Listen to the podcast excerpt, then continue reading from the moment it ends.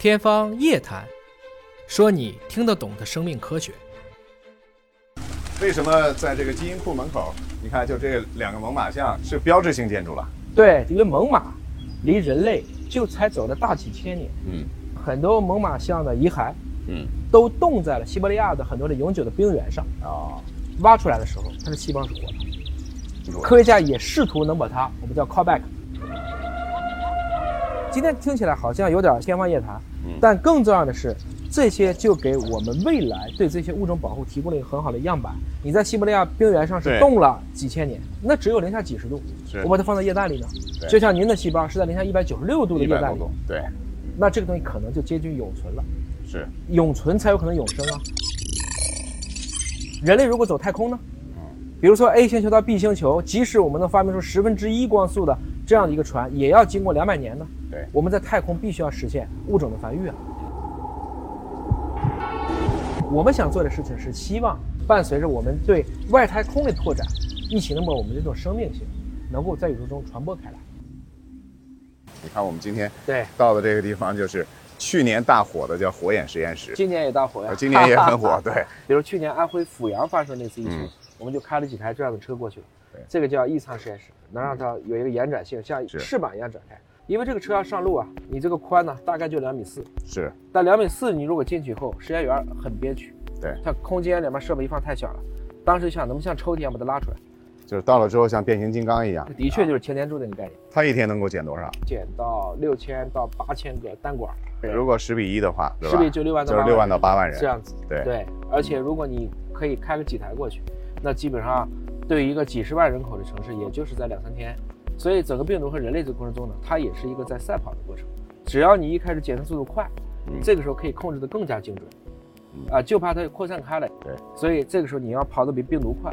实际上我们叫千里驰援，克日极简能不能回忆一下啊。去年疫情起来的时候，当时是怎么从一个科研机构，怎么从一个商业机构迅速的投入到抗疫之中？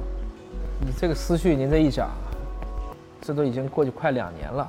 一九年十二月底啊，嗯，当时武汉的样本就寄给我们了，嗯，寄给我们以后呢，当时因为我们有测序仪了嘛，几个小时就知道，对，哦，这是冠状病毒，同时知道了这不是 SARS，嗯，因为它跟 SARS 的基因相似度啊不到百分之八十，这对病毒来讲就差很远了。对，但是你自己知道这个数据呢，你是不能够直接公布的。嗯。按照中国的传染病防治法，要报给 CDC，就是疾病预防控制中心。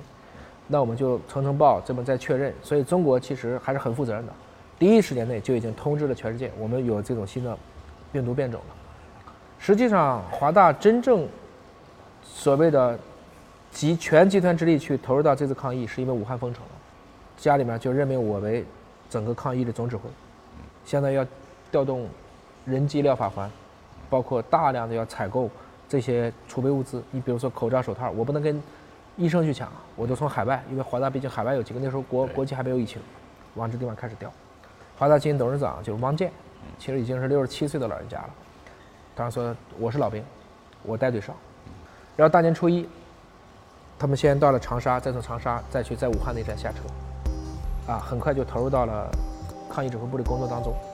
当时有很多的争论，比如说到底是治还是防，因为当时治是很重要的一件事，但是如果不防，只治不防，越治越麻烦。所以我们重点就提出加大我们的核酸检测能力。火眼实验室就这么提出来的，火眼金睛嘛，它的去辨阴阳啊，阳性我们就隔离，嗯，啊，我们就要把它画出来。那根据不同的症状，有些该去干预的，该去进重症的，赶快去救治。更重要是阴性，实际上是要能保住的。否则阴个阳，大家咳嗽发烧都自己怀疑自己是新冠的话，武汉其实已经是医疗资源极其丰富的一个城市了。对你像有同济、有协和，有这么多的医院，那以前都被挤兑的不行了，因为这个时候就怕被挤兑。来，我们们一会儿要进一仓哈，进一舱咱们这个我们穿个简单的，今天不穿那个防护服了啊。防护服还蛮贵的，就给同志们省省。去年你不知道一二月份那个嗯一直到三月份，这个防护服有多难。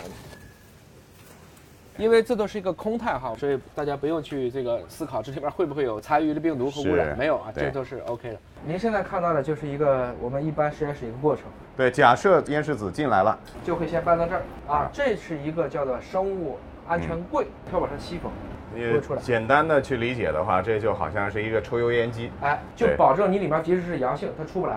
对吧？所以你看，我们俩可以模拟一下，我们俩对往那一坐，对，然后我们就可能会用到这个东西，叫移液枪，移动液体的啊一个枪。移动液体是我在这里面给你拧开，然后你就然后取样，取样，哎，对吧？把这个先先先吸一下，压到底，抽上来。这个手松就开始慢慢松，慢慢松，嗯，就是慢慢的就小心的有了，哎，对，有了，好，这是模拟样本啊，大家不用担心，对哎对，那我就会把它加到就这个孔里去，打进去，摁摁到底，哎，对，好，然后拿出来，哎，拿出来，这个时候你看，我们这个样本就进入到了这个第一孔，这就是第一步，它里面就会有病毒的基因，嗯，也有人的基因，然后我就要把这个基因提存出来，提出来，再进入到这个小箱子里面了，哎，提完了以后就要通过传递窗放到我放到下一个工序里面去检测对，我们去看一看，转到这一侧来，郎老师，假定啊，我们俩现在是，我没穿越哎，那边的工作人员他把材料送过来，那我们现在就要用它进行核酸的扩增，哎，放到核酸检测仪里，嗯，后面就可以一步一步的进行运行。你看啊，这就是咱们不同检测的结果。是，这个纵轴这叫做荧光强度，因为它都是二 n 次方嘛，我越早抬头的，就意味着它的初始浓度越高，是，进而就意味着你到底是强阳性、中阳性、弱阳性，嗯或者平的就是阴性，就完全就没有。零三年的时候，你第一次参与，呃，这么大的一个规模的防疫。那到了二零二零年，又遇上了这么一个巨大的、远远超过 SARS 的危害的一个新冠。呃，你觉得我们的这个科技的进步，或者说从华大基因的视角来看的话，我们的进步主要体现在哪几个维度上？新冠和前两次最大的区别是，SARS、MERS 的时候，测序还没有普及，而这次新冠到任何一个城市立马溯源，你这是什么猪？是不是印度猪？还是印还是英国猪、巴西猪？啊，你这个东西到底病毒载量是多高？抗体是怎么变化的？实际上不是第一次碰到它，而是第一次这么清晰的去认知它。我们其实零三年的 SARS，零二年年底的时候在广东爆发的，当时就不知道是什么嘛，所以叫非典型肺炎嘛，因为它不是典型肺炎嘛。但是当时大家就猜病源就猜了好久，衣原体啊、支原体啊，给出很多种解释。当我们真正知道它病毒，并且测出序列的时候，对中国来讲已经是四月十五号了。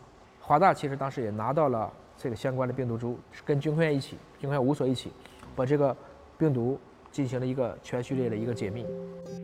零三年 SARS 的致死率百分之十，虽然它一共就是八千多例感染，但是确实因此而死亡的人数是将近百分之十啊。最重要的是，当时就没有生物安全的概念。最简单的口罩，你想，零三年的口罩在什么样？都是棉布口罩，对几层纱布都是这样子。在最开始灭活样本的时候，那个时候哪有什么安全柜这样的概念？那就是北京四月的大风天嘛，对跑到峰顶上风很大，你就对着你在上风口对下风口操作嘛，对，通过大气无限稀释嘛，就是这么来做，来完成了那个时候这些样本的灭活。那个时候怕吗？不知道怕呀。SARS 那个期间你也没有空想，你怕还是不怕，但是你就在那个位置上，你没有办法跑。但是从一个专业的角度来讲的话，你们是知道的，你不是说无知者无畏。很多人在问我，你说人类到底跟其他的物种有什么不一样？我说人类实际上是演化出了一种叫真利他主义的这样的一个群体，它是可以为了群体、为了民族、为了大义、为了他心中的理想去献身的。所以它有一个超越的东西。你要先明白这件事情你要做，嗯，不管它挣不挣钱，不管你麻不麻烦，当仁不让，啊，挺身而出。